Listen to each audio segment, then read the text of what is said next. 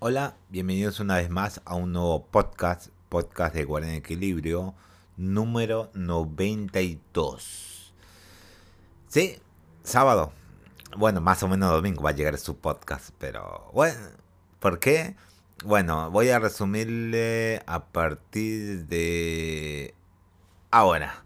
Eh, bueno, eh, mis padres, eh, tuve que ir a un evento, mi madre así, y mi padre lo llevó, pero cuando tenía que volverse se le quedó el auto. Tengo que llamar a la grúa, todo eso, pero di mi número para que eh, me llaman a mí cómo está la situación, cuándo va a venir la grúa, todo eso.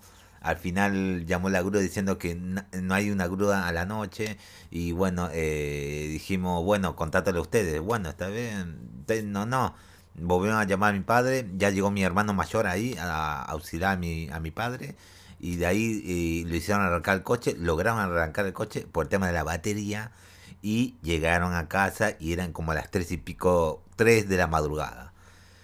Yo grabarme un podcast a las 3 de la madrugada, no gracias, estaba medio cansadito. Hice unas que otras cositas faltaba hacer yo y ya listo me fui a dormir. No, no, no me daba para grabar un podcast en ese momento.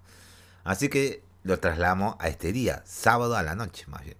Y además que tengo que, eh, después de este podcast, jugar a un directo la última parte, el último DLC de Edivitil 1. Así que empecemos la noticia porque esto me alargué casi como un minuto casi hablando de esto. Y fue medio rapidito esto, ¿eh? Todo resumido, bien rapidito, bien rapidito. Así que, bueno, como soy fan de Shin Megami y Persona, porque es Shin Megami Tensei Persona, list, el título es de Atlus, Persona, aunque sea rumor más o menos. Listan a Persona 5 Royal para Switch. Espero que sea verdad esto. Espero que sea verdad.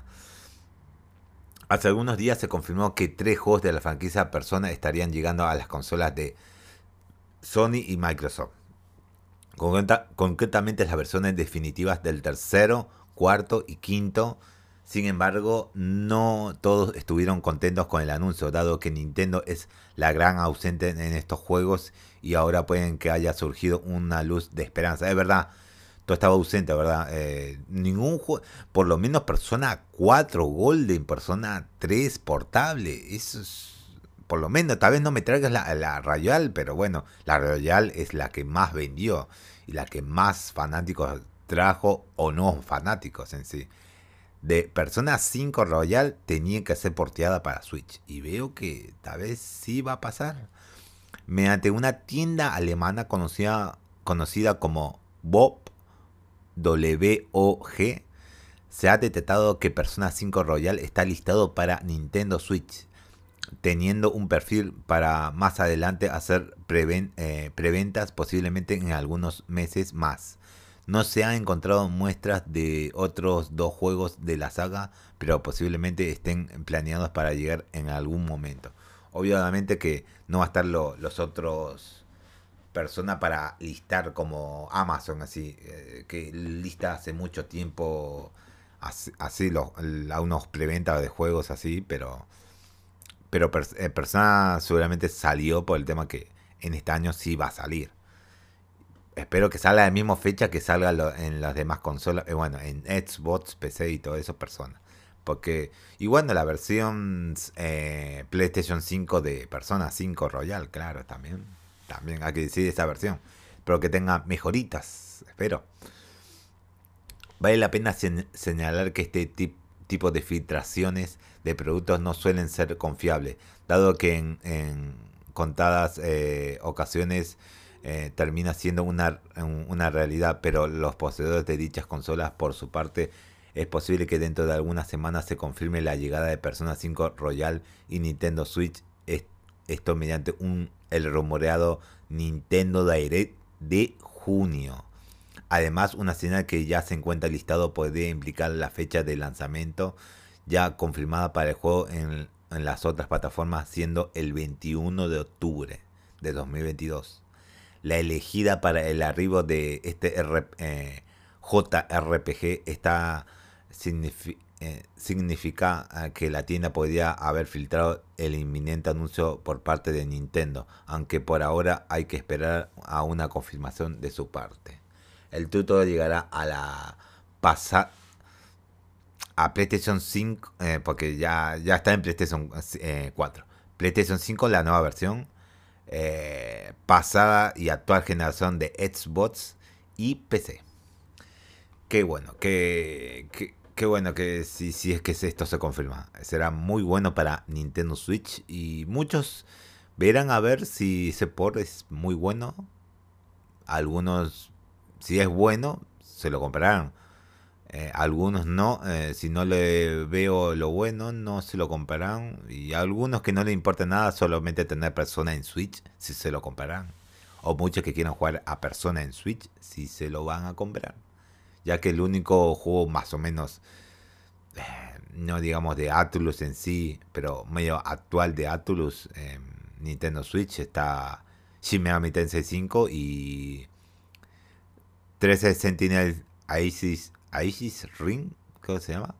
Algo así. 13 Sentinel, voy a llamarlo. Y, y bueno, no hay más juegos en sí, aparte de esos juegos actuales de Atlus aunque 13 Sentinel no está bien dicho, mal hecho por la franquicia de Shin Megami o Persona, pero se puede decir que salió del mismo estudio. Se puede decir que sí. Pasamos a la siguiente noticia más rápido. Eh, resolverán dudas muy puntuales de Final Fantasy VII Remake. Digamos, por lo que leí, más o menos rapidísimo, esto una ojeada, por lo que tengo entendido, van a hacer una ruta de desarrollo, van a mostrar la ruta de desarrollo que fue cuando empezaron a hacer el remake, cuando ese, ese trailer que se mostraron y todo el mundo explotó. Van a decir cómo empezó a hacerse este remake desde cero en sí. Tal vez, no lo sé, a ver. Eh, mediante la plataforma de Twitter se dio a conocer que Final Fantasy eh, Remake, eh, Final Fantasy 7 Remake revisitado una serie de charlas con los desarrolladores del videojuego hablando del proceso de creación y más detalles curiosos. Por su parte, habrá un, algunas cuestiones a responder con tono cómico. Por, uh, un ejemplo, como se señaló, fue el de quién podría cargar la Booster Sword de Cloud. Ante eh, ante esto comentan que Barrett lo podría hacer sin problema, pero que de ninguna manera sería capaz de manejarla de, de forma tan ágil como el protagonista de la historia. Aquí el acceso a esta primera sección de preguntas. Sí. Por ahora no se comenta eh, en Twitter. Está en un link en linkeado en, en Atomics en, del Twitter. Esta primera capítulo, eh, chapter 1 de los comentarios, más bien. A ver, ¿dónde lleva esto? A una página de Square Enix, ¿verdad? Esto no lo, no lo revisé. Pero sí, sí, sí, una página de Square Enix. La charla que estuvieron en el primer capítulo y hablando de estos comentarios. Sí, totalmente acá.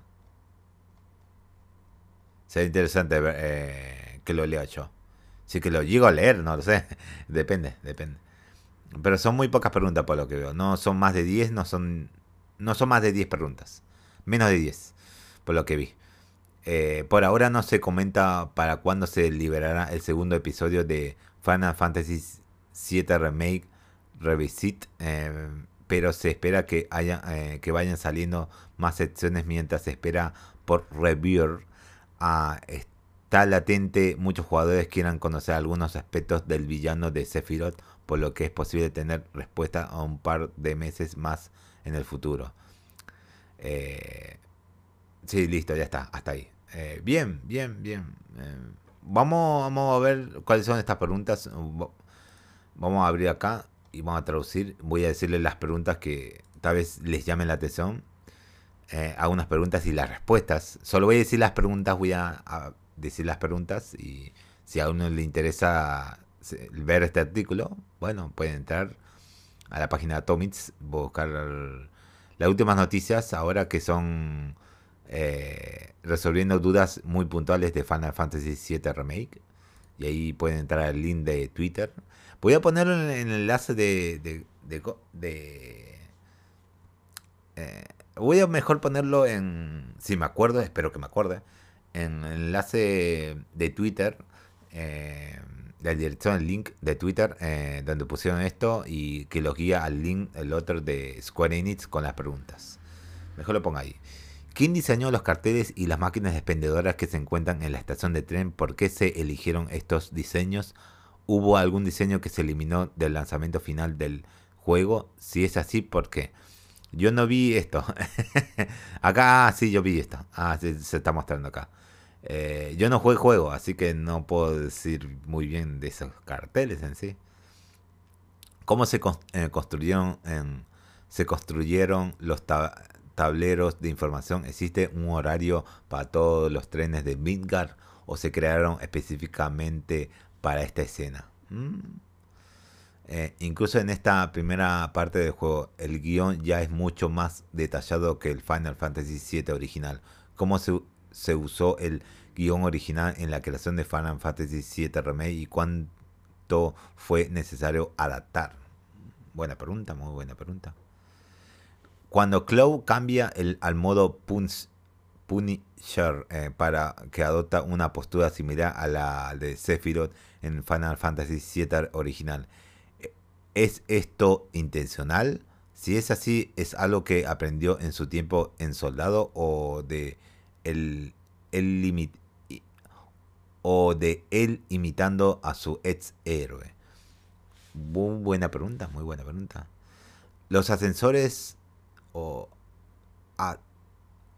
ascensores, sí, sí, que toma que toma el equipo para llegar al núcleo del reactor se ven mucho más limpios que las versiones del juego original.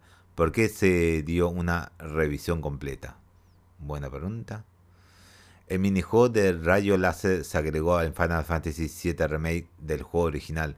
¿Fue diseñado desde cero para Final Fantasy VII Remake o fue una idea pensada para Final Fantasy VII que no se pudo agregar en ese momento? Ah, mira vos. Eh, nos encanta la reacción de Jesse ante el minijuego del rayo láser y en general lo despreocupada y relajada que se muestra con respecto a toda la a toda la misión? ¿Por qué no, es tan, no está tan tensa como Cloud y Barret? Buena, pregunta ¿Por qué hay una opción para temporizador de, detonación del temporizador de bombas? ¿Esto afecta algo en el juego? Mira vos. Ah, mira vos. Interesante. Muy interesante esto. Creo que son más de 10 preguntas, creo que esto. ¿eh? ¿Qué, se pensaron en, eh, ¿Qué se pensaron y crearon todos los ataques del escorpión Sentinel? Algunos se basan en guardias escorpiones de Final Fantasy VII, pero los nuevos ataques e incluir, e incluso la forma de que se mueve salta como ciertamente no nuevos en Final Fantasy VII Remake. Ok. ¿Es Barek lo suficientemente, fuerte como para empujar la Booster World de Cloud con una mano? Esa es la pregunta que pusieron ahí. Y listo, esas son todas las preguntas que hicieron. Bien, muy buena pregunta, algunas, muy buenas preguntas. Así que pasamos a la siguiente noticia. Que tuvo que ver un poco que hablaba acá, pero bueno. Los fans se decepcionan ante la ausencia de Final Fantasy VII Remake en Xbox. Yo no entendí cómo era la, cosa. Estaban quejándose de Final Fantasy VII Remake, eh, No, no, no, se quejaban de remake. Ok, y resumidas cuentas, se quejan porque va a llegar Crisis Core remasterizado, ¿sí? Para Xbox, pero ¿por qué no el 7 remake que debería llegar? Porque es una precuela, precuela a la Crisis Core. Y eso porque no, no entienden los fanáticos. Eh, van Square Enix va a entregar a este juego, sí, pero no nos entregan la, la secuela de ese juego que ya salió hace bastantes años. Esa es la duda, claro. Entiendo el enojo de los fanáticos. Directamente es muy bien justificada. Pasa a darle a Xbox un juego precuela de Final Fantasy VII Remake. Pero el Final Fantasy VII Remake salió hace tiempo. Ya debería haber llegado a Xbox. O esta era la ocasión perfecta para anunciar el 7 Remake para Xbox. Y bueno, ese es el tema es un tema muy... Eh, que los fanáticos sí, sí, que tienen mucha razón.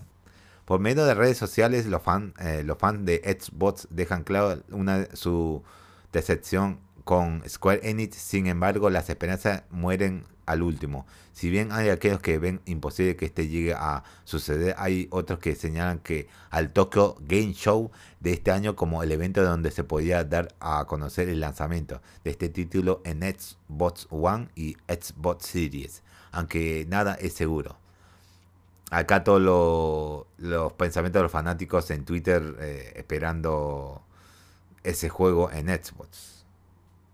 Acá todos los, todos los comentarios. Y no voy a leer los Twitter porque no, no, va a chupar mucho tiempo. Sin embargo, Square Enix no se ha olvidado por completo de Xbox. Durante el evento de ayer también se reveló Crisis Core Final Fantasy VII Reunión, una remasterización del clásico de PSP que llegará a las consolas de Microsoft, aunque unos pueden considerar que esta es una decisión extraña considerando que estamos hablando de la precuela de remake que no eh, en sus eh, que no está en sus plataformas. Otros han señalado que si las ventas son positivas, bien podremos ver Final Fantasy VII Remake en Xbox en un futuro. Bueno, se decir que sí. Eh,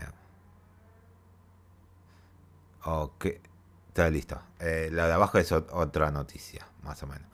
Bueno, eh, se puede decir que sí, que puede intentar una prueba si es que si hay suficientes fanáticos que vayan a comprar esta precuela, tal vez vale la pena traer Final Fantasy VII Remake, tal vez. Es una respuesta medio vaga, auto que se, no sé, se hace más bien, pero bueno, puede ser, puede ser. Pasamos a la siguiente noticia. Las versiones normales de Resident Evil 7, 2 y 3 ya están disponibles. Las Comentamos en el anterior podcast que iban, eh, Capcom iba a sacar las versiones anteriores por el tema de que las actuales medio que dejan eh, a fanáticos que apenas podían usar correr esos juegos ya no podían correrlos con esta actualización medio obligatoria porque no estaban las versiones normales, pero Capcom dejó las versiones normales ahora. Ok, ok. Justo después de liberarse eh, estas versiones con ray tracing, audio 3D y una serie de mejoras visuales, se comenzaron a reportar una serie de problemas en PC. Principalmente los requerimientos mínimos aumentaron, lo cual ocasionó que un grupo de jugadores no tuviera acceso a estos juegos. De igual forma se reportaron problemas con algunos de los mods mods más populares de esta plataforma, lo peor de todo es que no había forma de regresar a las versiones normales en estos tres títulos. Como era de esperarse, la comunidad no guardó el silencio y Capcom afortunadamente escuchó todas las quejas. Hace un par de días se reveló que la compañía japonesa ya estaba trabajando para que las versiones originales de Resident Evil 7, 2 y 3 estuvieran disponibles una vez más en Steam y el día de hoy ya es una realidad. En estos momentos no solo ya es posible regresar a la versión actualizada a su, a su normalidad, eliminando así las mejoras visuales, sino que los usuarios en Steam tienen la opción de elegir entre la edición normal, normal de estos juegos o disfrutar, eh, o disfrutar de sus mejoras. Solo necesitas seguir estos pasos y sigue un link para seguir los pasos, exactamente. Eh, bien, por suerte ya lo hicieron muy rápido Capcom muy, pero muy, muy rápido. Y eso me gusta. A ver. Ok. Eh, que ver el juego en sí. Yo tengo el juego, pero quiero ver la versión medio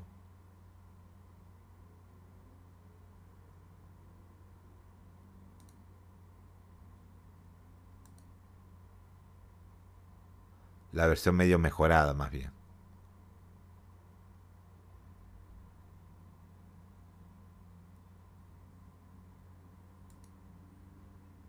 No, no puedo ver la versión mejorada, no, no. Eh... Ok, la página de noticias. Eh, haz clic en la biblioteca de Steam eh, en cliente de Steam y el botón derecho del ratón en el juego selecciona propiedades.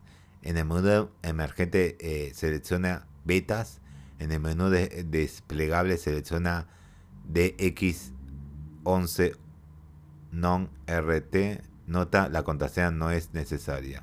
Cierra el menú de emergente y deja que el cliente de Steam actualice automáticamente el juego. Deberías poder iniciar el juego con normalidad una vez que se complete la actualización. Por favor, ten en cuenta que algunos de los ajustes de las opciones de juego se reiniciarán como resultado de este proceso de reversión. Ok, muy bueno, ok. Bien, ok.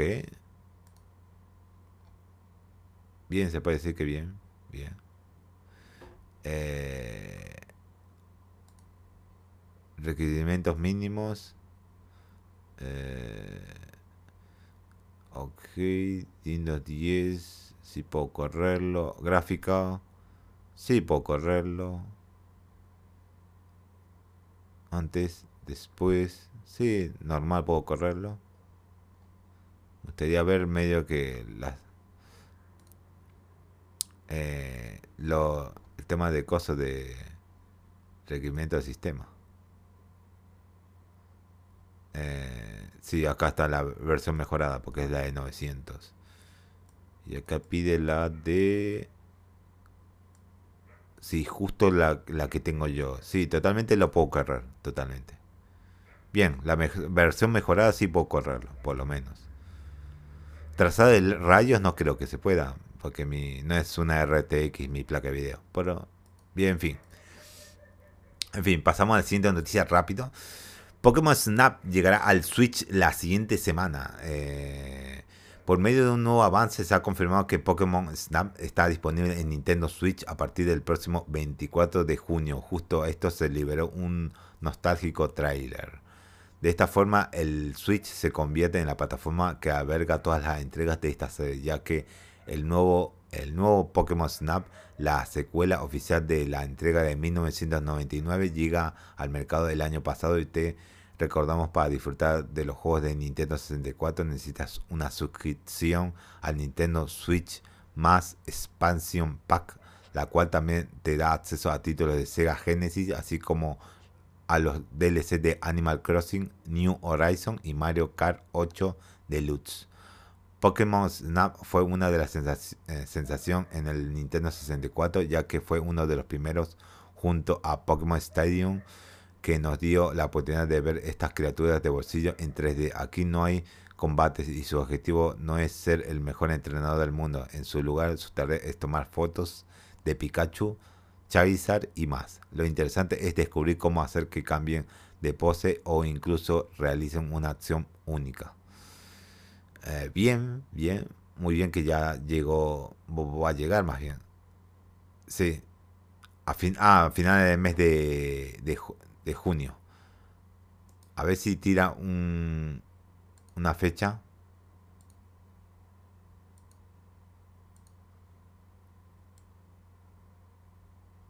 No, más o menos no tira una fecha más bien. Solo a finales... No, ahí está. Eh, ju- 24 de junio llega Pokémon Snap en la Expansion Pack. ¿Yo lo, lo había dicho? Sí, sí, a partir del 24 de junio, sí, lo había dicho. Bien, eh, no nada más que decir porque nunca jugué Pokémon Snap y no, tal no tenga ganas de jugar Pokémon Snap, el nuevo que salió del año pasado, creo. Así que lo dejamos ahí. Pasamos a la siguiente noticia, ya son las últimas dos noticias y ya eh, nos vamos a directo a jugar el último DLC de Edivitil 1. Eh, Enix ya trabaja en la tercera parte de Final Fantasy VII Remake. Por medio de un comunicado compartido en las cuentas oficiales de Square Enix, Tetsuya Nomura, quien dirigió Final Fantasy VII Remake y actualmente es el supervisor creativo de Final Fantasy VII Rebirth, ha señalado que ya está, eh, ya está trabajando en la tercera parte de esta trilogía. Esto fue lo que comentó al respecto. Y esto sí lo voy a leer. Eh, un juego de esta escala es lo que todo está interconectado antes de comenzar la producción. Es muy raro. De hecho, ha comenzado algo del desarrollo del tercer juego. Yo mismo he comenzado el desarrollo y estoy trabajando para completar la serie. Muy bien, muy bien, muy bien. Eh, con este comunicado, Nomura mencionó que el equipo adoptó una nueva estructura de desarrollo para Final Fantasy VII Rebirth, lo cual parece eh, lo cual parece aceleró el proceso por lo que no se descarta que la tercera parte del, eh, remake salga antes de lo esperado. Lamentablemente no hay más información sobre la conclusión de a esta historia. Es muy eh, probable que esto se mantenga así durante mucho mucho tiempo. Sí, directamente sí, porque falta un montón de tiempo para que salga la tercera parte. Eh, bien, bien. Eh, pasamos ya a la última noticia. Estudio MDHR habla sobre su siguiente juego. Sí, los creadores de Cowhead. Eh, en una reciente entrevista con... ¿Ves? Ah, ¿Cuál? No, no, no sé qué es... A ver, ¿alguien contestó? BCCF Tech, se puede decir, puede decir más o menos así. Maja Monderhaus, eh, directora de estudio, eh, productora eh, ejecutiva y, destacada artista de entintado, ha señalado que el estudio MDHR ya está trabajando en un nuevo proyecto alejado del mundo de Cowhead. Esto fue lo que comentó al respecto no queremos anunciar nada demasiado pronto, pero no nos vamos a vamos a, ninguna parte. Sin embargo, eh, ha dejado un par de pistas. Seguro que nos quedamos en la animación, pero no te sorprenderá si nos ves en diferentes géneros. Nada más eso, hijo. Sin embargo, por el momento no hay eh, detalles claros sobre este proyecto. Parece que el característico eh, estilo visual que tanto ha representado a Cowhead no será olvidado, pero el estudio está listo para avanzar y explorar nuevos terrenos en cuanto a gameplay se refiere. Respecto a Delicious Lats Course, Monderhauser eh, ha mencionado que este juego tendrá una duración de entre 4 o 5 horas. Junto a esto, se ha señalado que veremos 5 jefes de gran tamaño durante este DLC. La productora no ha revelado todos los secretos ya que solo falta unos días para eh, que este para este contenido por fin esté disponible. Eh, de Delicious de Delicious ah Delicious A ver, vamos a, traducirlo más o menos qué es lo que dice. No, no dice. Eh, el DLC de Cowhead llegará a PlayStation 4, Xbox One, Nintendo Switch y PC el próximo 30 de junio de 2022. Claro que también para las nuevas plataformas, porque retrocompatibilidad, obviamente, va a haber. Pero no será un, juego ya eh, en eh, que sea dedicado a, a, esa plataforma, claro. La nueva versión de PlayStation 5 o estamos hablando de la nueva versión de Xbox Series. Igual no necesita portento gráfico porque ya está igual.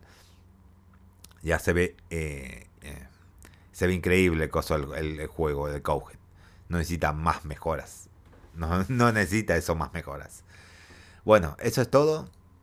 Eh, casi 30 minutos, más o menos, pero bien.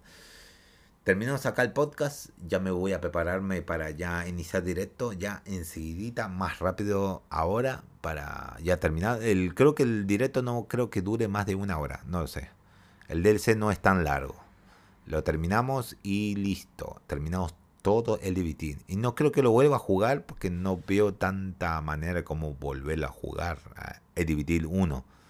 El 2 veremos si es rejugable o no es rejugable, no lo sé. Igual no mucho rejuego juegos, depende del juego en sí, pero igual. Eh, lo dejamos acá. Nos vemos hasta el próximo podcast, que será el lunes. Volvemos el lunes a la noche, más o menos. Así que, bueno, nos vemos y esperen el directo que ya pronto voy a encender directo para el último DLC y terminar por fin Edivitil 1.